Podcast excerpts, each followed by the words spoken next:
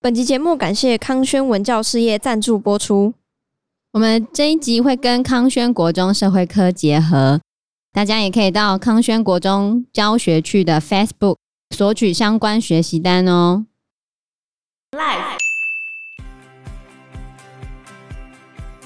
好，这汗热病呢，也被称为英国汗热病，因为它特别热爱英国，多半发生都是在英国本地发生。汗热病的症状会带来很大的恐惧感。为什么叫汗热病呢？就是因为你只要得病之后，就会开始一直流汗，狂流。对，流一流之后你就死了。Hello，大家好，我是 Joe，我是 Fana，我是 Anna。这个魔笛手的故事又叫做花衣魔笛手，又叫做彩衣吹笛人。这个是德国的民间故事。最有名的版本是格林兄弟的《德国传说》这本书里面的，他的故事大概跟安娜讲的是差不多。在格林兄弟的《德国传说》这本书里面，这一篇故事叫做《哈梅尔的孩子》。那故事发生在一二八四年，德国有一个村落叫做哈梅尔，一样是老鼠很多，然后后来那个老鼠就被吹笛人引到威西河淹死掉。后来村民不愿意付酬劳嘛，这个吹笛人就趁着村民上教堂的时候，把小孩子带走。这些小孩子是被他带到山洞里面活活困死，这是其中一个版本。另外一个版本是村民最后给魔笛手应有的酬劳，他才把孩子放出来。这应该是改写的，因为我记得一开始就是那个魔笛手就把孩子引诱到其他的地方就不见了。反正这些孩子就没有再回来了。还有一个版本是回来的只有两个孩子，一个是哑巴，一个是瞎子。哦，太可怕了吧！就告诉你不可以骗人呢、啊，嗯、答应人家的事情要做到才行。大多数的研究者相信这一个故事是源自于真实的历史事件。大多数人觉得啊，这个事情呢是一二八七年的时候，有一群人超过两百个人在德国的一座桥上跳舞。就跳一跳呢，这个桥就垮了，垮了之后就一堆人受伤，嗯，然后受伤的人就被送到附近的一个叫做圣维特的主教座堂接受治疗，因为大家是因为跳舞之后在桥上摔下去，然后受伤的嘛，而且大家就是看着别人跳舞也一起跟着跳舞，这样子才会导致一堆人在桥上集体跳舞，然后受伤，所以这个跳舞的情况也被叫做圣维特之舞。或者圣维特的诅咒，然后对于那个教堂来说，就觉得他们只是帮助这些人，好像有点惨哈。嗯，然后这是在一二八七年的事情之后呢，在一三七四年到了十四世纪的时候，就出现了一个更大的事件了。在一三四七年的七月份的时候，突然就一次性的有超过几千名的人开始跳舞。大家原本想说，可能是农民们压力太大了，稍微跳舞而已吧，这有什么大不了的呢？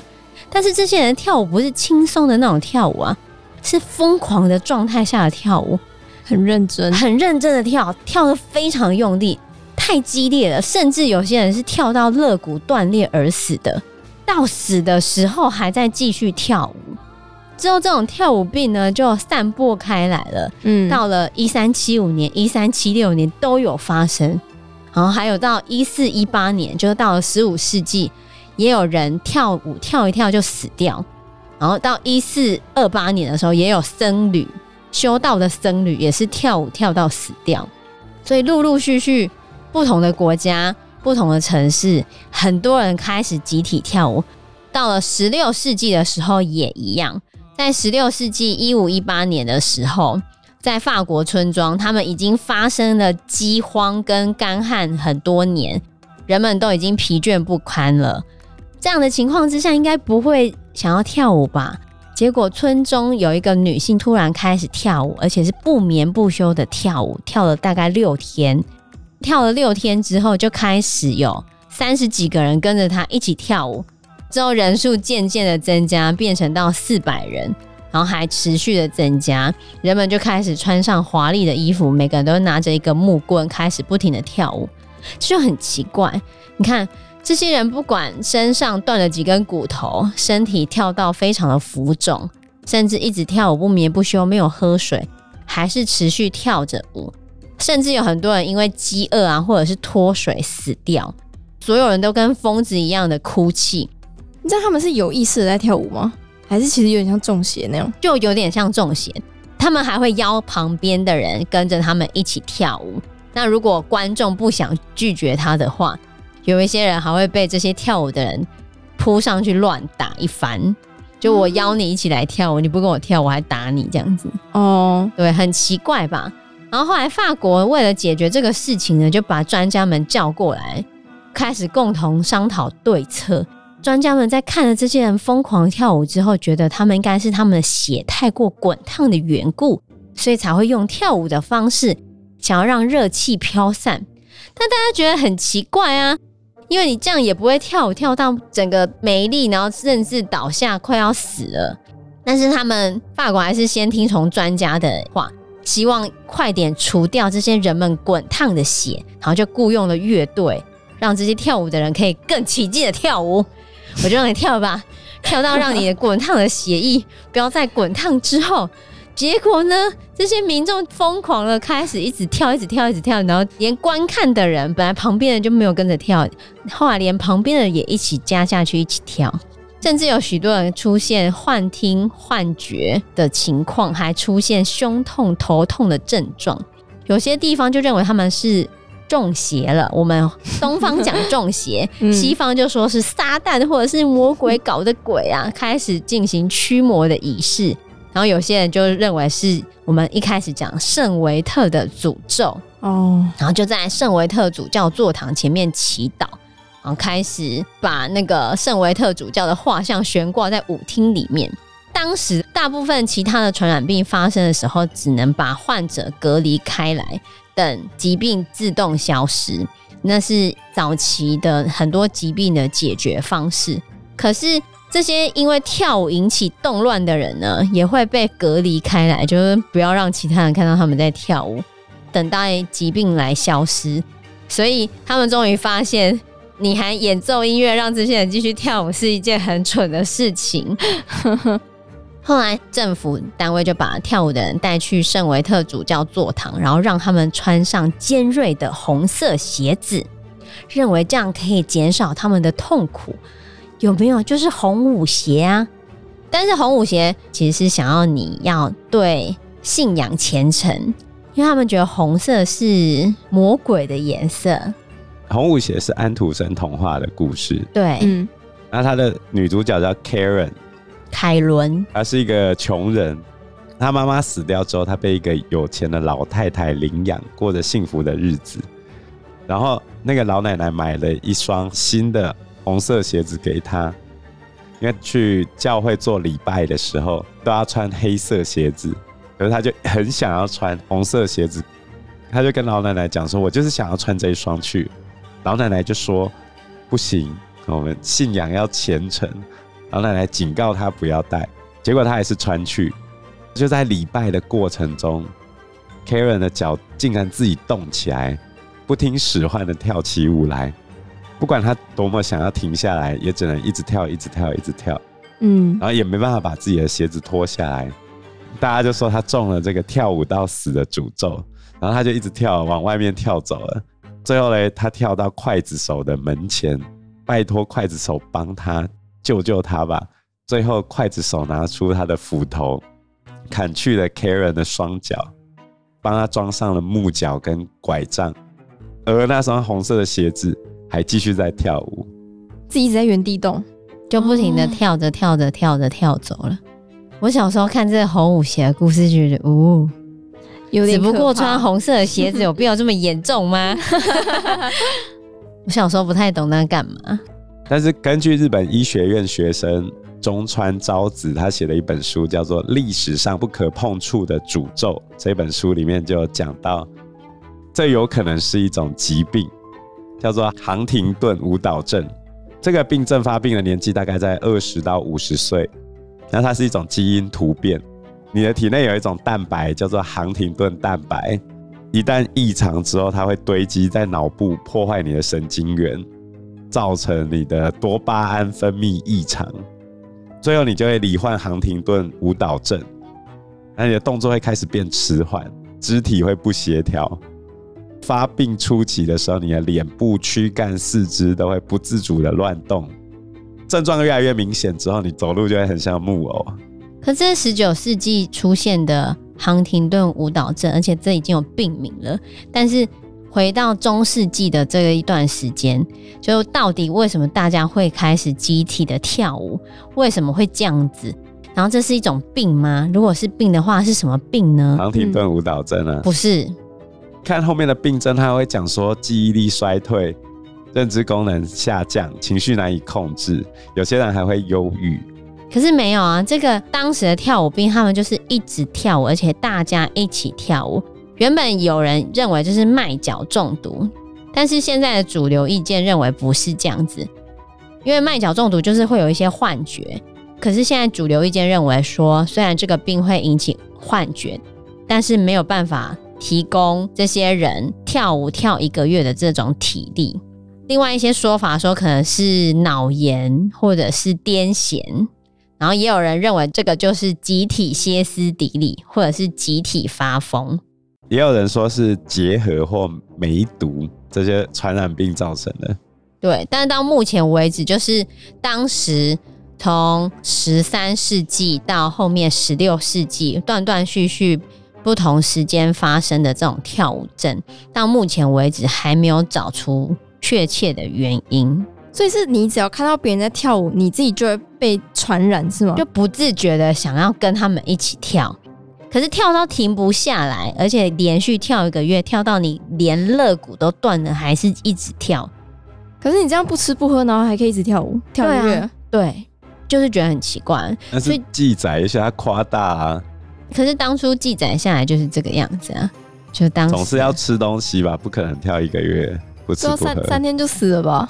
不喝水的话，不吃不喝没有办法那么久啊。嗯，没有到那有也有可能一定可以超过三天了。我可以超过三天。不吃的话，比如说有一个两百零七公斤的男子，他在一九六五年的时候，因为想瘦下来，所以去就医。接着他在一年的期间之内，只喝茶、咖啡跟牛奶。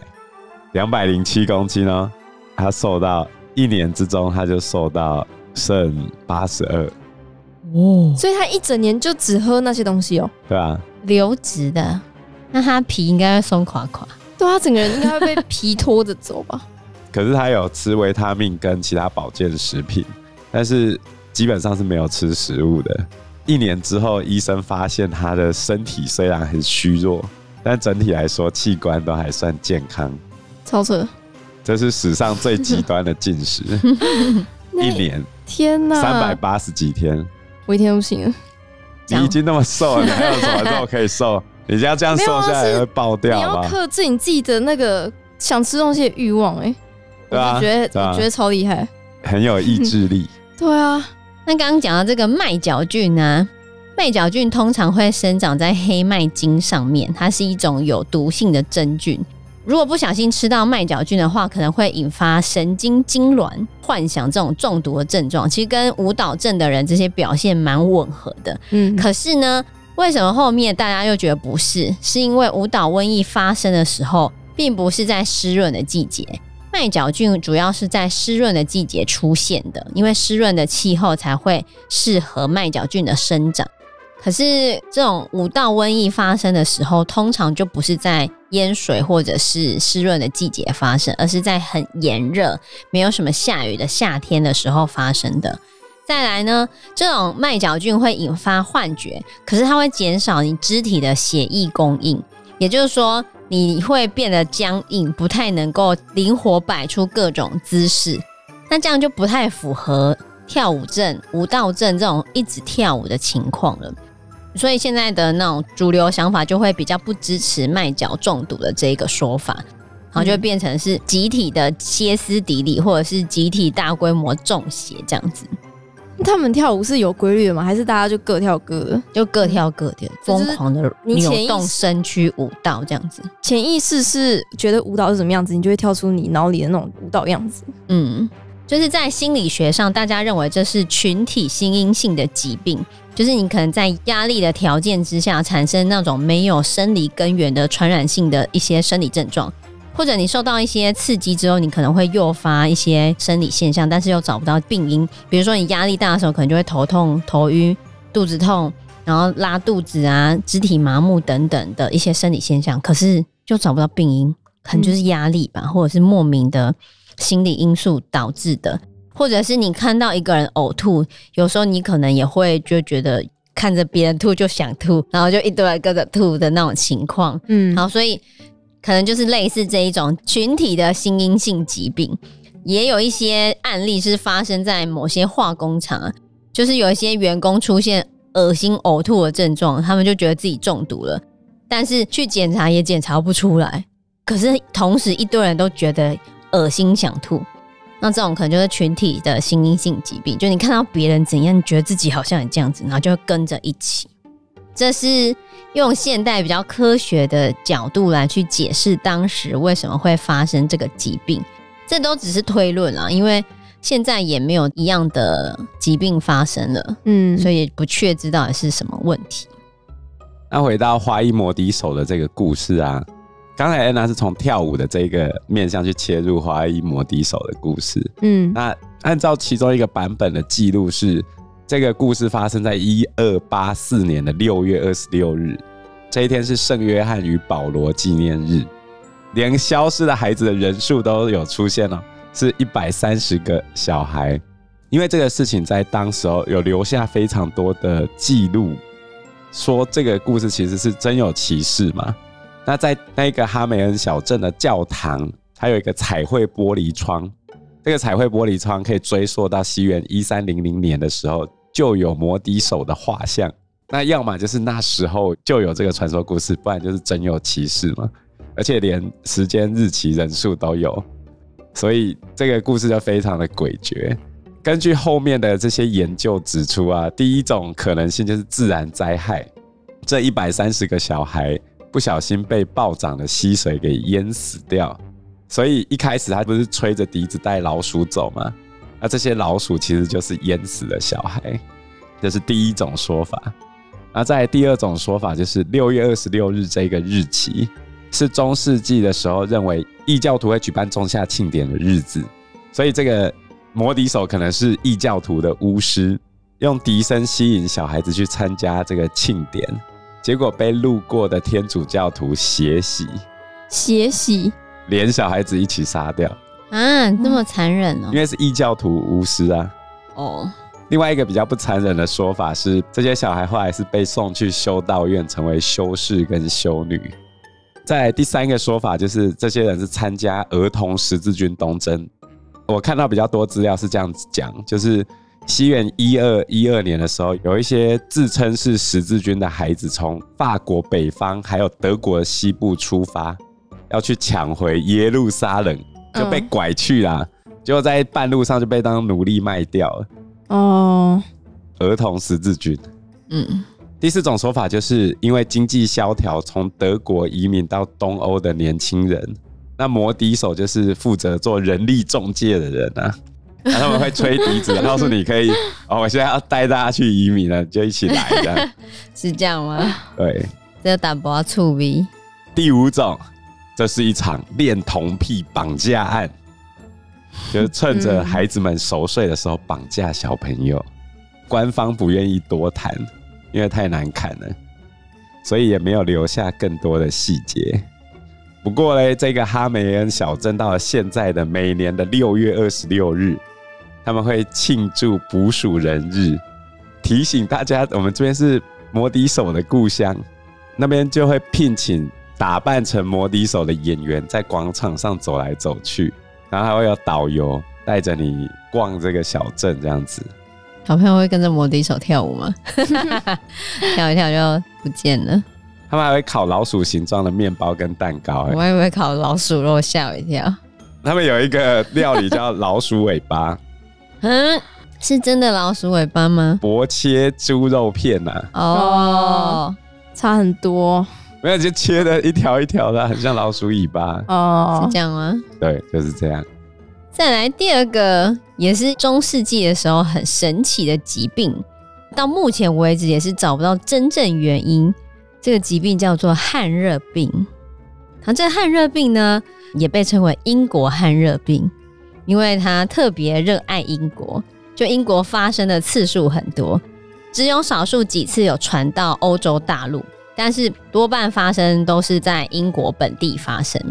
这个汗热病呢，是从十五世纪到十六世纪，而且一次就会让很多的人死亡。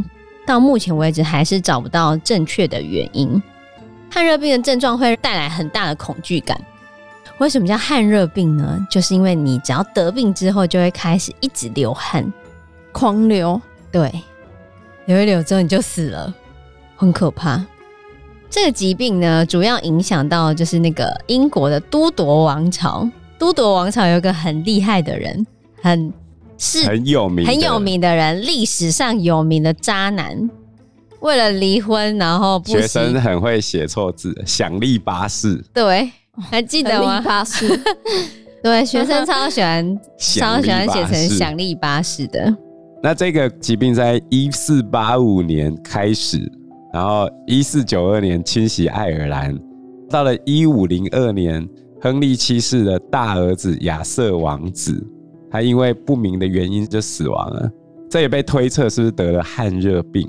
亚瑟王子死掉之后，才让亨利八世有机会娶到西班牙的公主。嗯，啊，这也是他第一任要被他离婚的那一个，生下玛丽公主的这一个凯瑟琳。对，她是从西班牙的阿拉贡地区嫁过来的，所以也被叫做阿拉贡的凯瑟琳。OK，那这一场汗热病呢，让好几个村庄的居民一半以上死掉，甚至也对伦敦带来非常严重的打击。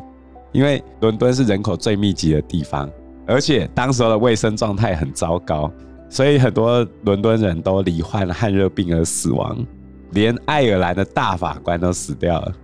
而且一般来说，很多疾病都是可能发生在老人或者是小孩上面嘛。但是汗热病很奇怪，大多是发生在年轻、健康，甚至是有钱人之间，所以就让那些王公贵族更加陷入恐慌。